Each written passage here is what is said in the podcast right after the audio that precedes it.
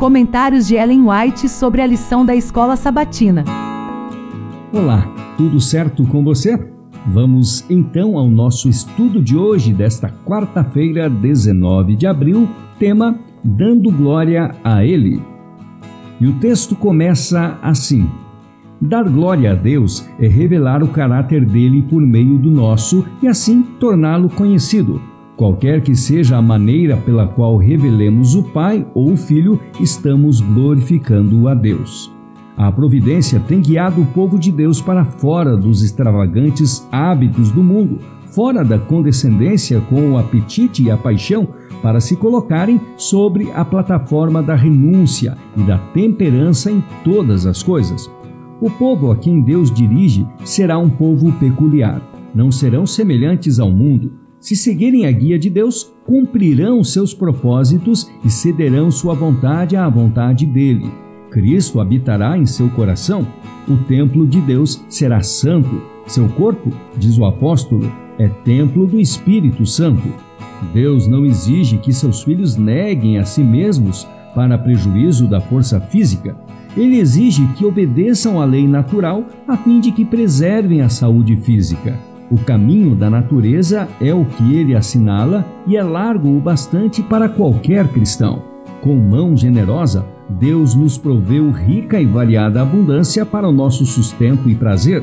Entretanto, para fruirmos o apetite natural, que conserve a saúde e prolongue a vida, ele restringe o apetite, dizendo: Cuidado, refreie, negue o apetite não natural se criarmos um apetite pervertido, violamos as leis de nosso ser e assumimos a responsabilidade de abusar do próprio corpo e de atrair doenças sobre nós.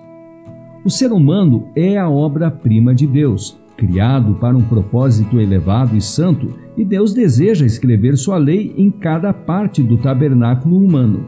Cada nervo e músculo, cada dom mental e físico deve ser mantido puro. Deus deseja que o corpo seja um templo para o seu espírito. Quão solene é a responsabilidade que repousa sobre cada pessoa. Se profanamos o nosso corpo, causamos dano não apenas a nós próprios, mas a muitos outros. Sejam corajosos e vençam toda e qualquer prática que prejudique o templo da alma. Somos totalmente dependentes de Deus e nossa fé se fortalece ao crermos, embora não possamos entender o propósito de Deus em seu trato conosco ou as consequências desse trato.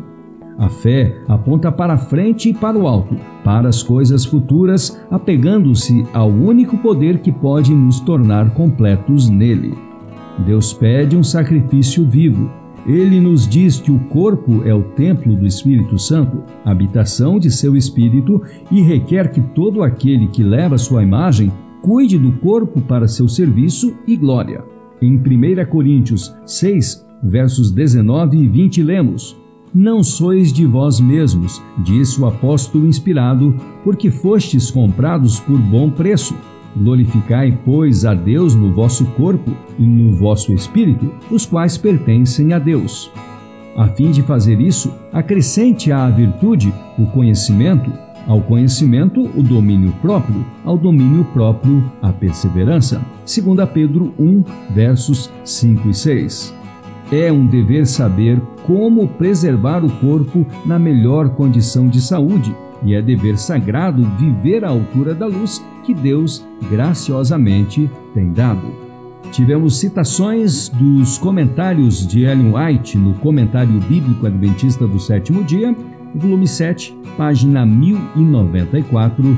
Também o livro Conselhos sobre o Regime Alimentar, páginas 160 e 161, da Meditação Refletindo a Cristo de 1986 foi extraído o texto do dia 31 de maio, página 157, e por último, tivemos citação do livro Testemunhos para a Igreja, volume 2, página 61.